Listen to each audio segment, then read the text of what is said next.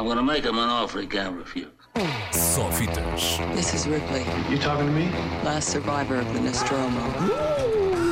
That's a bingo. Com Ricardo Sérgio. Hello, Rick. Go ahead. Make my day. É isso, Ricardo, então. É, é isso mesmo. Não Bom vais dia, falar boa de tarde. estreias? Posso, posso falar de estreias, posso dizer-te que estreia A Ovelha Choné 2 e que estreia, por exemplo, Frankie, um filme de Ira Sachs que até foi filmado em Portugal, que até é uma coprodução portuguesa e que vale a pena ver Ah, então no cinema. estreias. Mas eh, o assunto do ano, e, o assunto do ano não, o assunto do dia. Já estás nos estamos, balanços. Porque estamos em final de ano, é altura de balanços. ahm, não vou ainda falar de melhores do ano e não sei o quê.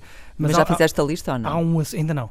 Mas há um assunto que nós não podemos deixar de, de pensar e não podemos deixar de olhar para ele como hum, talvez a marca do ano, se quisermos. Eh, Isto eh, resume-se àquilo que tem acontecido nas últimas duas semanas e que vai acontecer nas próximas duas.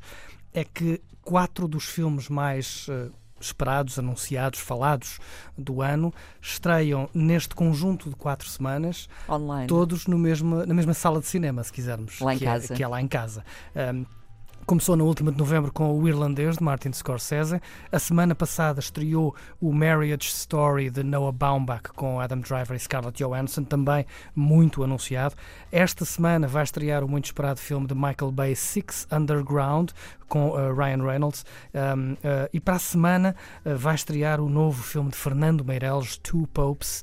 Um, e todos eles, todos estes Todos na quatro Netflix? filmes de pequenos realizadores independentes, não, de grandes realizadores, uh, quase todos uh, com passagem por grandes cerimónias de Oscars, estreiam na mesma sala, o Netflix. E, portanto, é, é- é inevitável, por mais que não queiramos, é inevitável olhar para 2019 e pensar que terá sido este o ano um, de Netflix. Netflix é sem dúvida a marca cinematográfica do ano, ainda apesar da Disney ter feito aquela grande compra que a tornou praticamente um monopólio em Hollywood. um, mas apesar de tudo, acho que chegamos ao fim do ano e olhamos para trás e a palavra Netflix está, está em todo lado. Segundo, eh, agora olhando para, para números, eh, o Netflix estreou há duas semanas.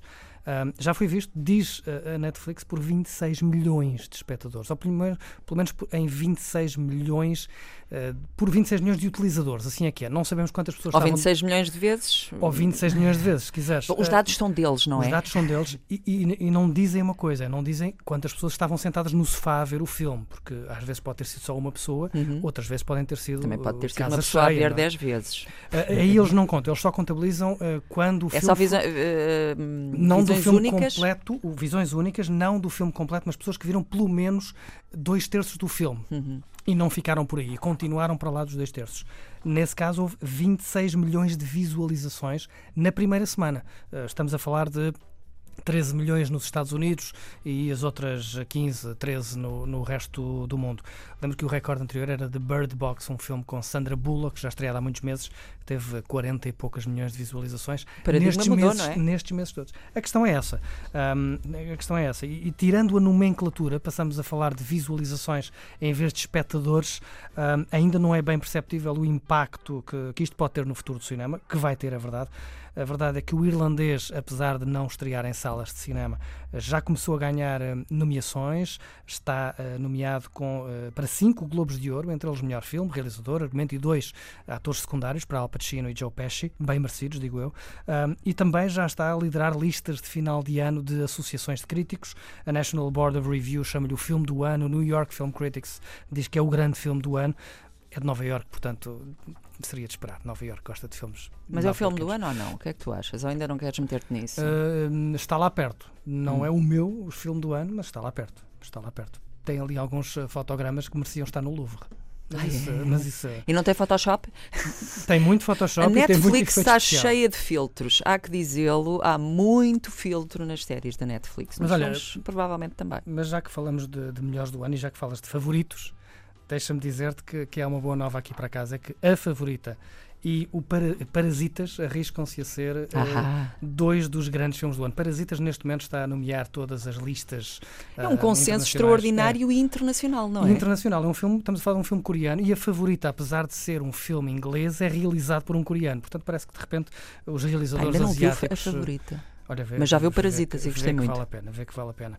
Ah, mas isto ainda não, é, não está fechado, há muitas listas ainda para sair. Isto é uma, uma reunião de listas que o Metacritic faz e que neste momento Parasitas ah, arrisca-se a vir a ser o filme, ah, o filme número 1 um de, de 2019. Entretanto, e voltando ao assunto, à vaca fria, voltando ao elefante na sala, voltando ao, ao Netflix, isto é uma boa notícia também para nós.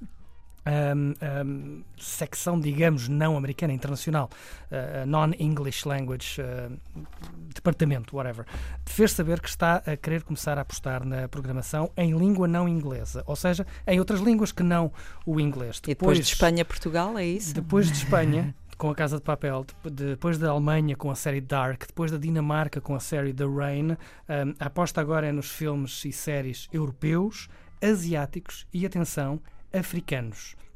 A Netflix Ah. já anunciou que vem aí um, uma- um- um- drama uh, liderado por mulheres, protagonizado por mulheres, vem de- da África do Sul. Há duas produções vindas da Nigéria, possivelmente uma do Quénia e também uma produção egípcia a estrear nos próximos meses no Netflix. Portanto, uh, acho que finalmente os nossos olhos também se vão É, abrir para. é bom acabar com a hegemonia anglo-saxónica e, e francófona também, que acabavam por dominar sempre. É isso mesmo. Seja Portanto, como for, os espanhóis têm andado em alta nos últimos anos, porque a Netflix e praticamente todos os serviços de streaming estão cheios de séries Também tem a ver com o espanholas. facto de estarmos em Portugal aqui ao lado e não temos assim tanta produção portuguesa disponível. Não é que não haja, não está é disponível Quem sabe se não para agora. Netflix. É possível que venha a acontecer. Espanha não, Espanha tem muitas séries, É algumas verdade. com muitos anos e que de repente decidiram pôr tudo no Netflix. E algumas até são tudo. boas. Umas melhores que outras, É umas verdade. muito mazinhas, umas vá interessantinhas.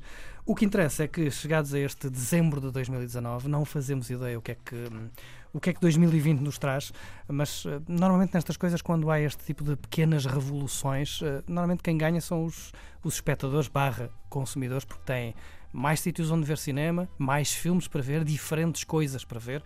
Quem não gosta de ver só coisas inglesas agora para o ano pode, pode vir a ter muito, muito mais coisas. E tudo isto ao preço de, de- de um bilhete de cinema por mês, o que é, o que é ridículo, sobretudo quando tantas outras plataformas começam aí a, a surgir. Um, e 2020 também- vai ser o ano destas, destas plataformas de Isso streaming. depois também coloca algumas questões sobre o futuro da televisão, tal como a conhecemos, não é? O futuro da televisão, o futuro do Sobretudo da cinema o televisão por futuro- cabo e dos canais e temáticos, digamos que assim. quer que seja que chames àquilo que vês, seja na televisão, seja no cinema, seja no telemóvel. Porque também há séries de televisão a virem aí no futuro pensadas para serem vistas em ecrã muito pequeno. Ah, Mas o pessoal isso- está todo a ver as séries da Netflix no telemóvel. Agora Conheço imagina se as séries do isso. Netflix forem feitas a pensar no telemóvel, se a realização das séries, se a imagem da própria série for feita para o telemóvel. Eu preciso de óculos. É que aumentem assunto, é assunto bastante. para, para o século XXII ou então para o ano que vem. Quem sabe o ano que vem está aí ao virar da esquina. Ah, foi o Sofitas com o Ricardo Sérgio que para a semana, eventualmente. neste caso é só Flix. É. Olha, estás a ver, podias criar uma nova rubrica só com programação, criticar a programação da Netflix chamada Softflix ou Softflix. Mas Não é isso era só sobre filmes porno. Ahm, para a semana falas dos melhores Bom, do ano ou semana de é prendas de Natal? Logo vemos. Reposições de Natal, o que é que tu achas? que- É o Feiticeiro aí, de Oz, o vem aí. Sozinho em Casa. Vem aí o Sozinho em Casa. E o Feiticeiro eh, de reboot. Oz. Vem aí o reboot do Sozinho em Casa. Como assim? O que é que é o- reboot do Sozinho em Casa? É isso que tu ouviste. Reboot do Sozinho em Casa. Um filme novo, um remake do original. Com o Macaulay Culkin. Só que agora tem pai pai. 40 anos. Só se for a fazer de pai. Beijinhos, bons filmes. Só fitas. This is Ripley, You talking to me? last survivor of the Nostromo. That's a bingo. Com Ricardo Sérgio. Hello, Rick. Go ahead.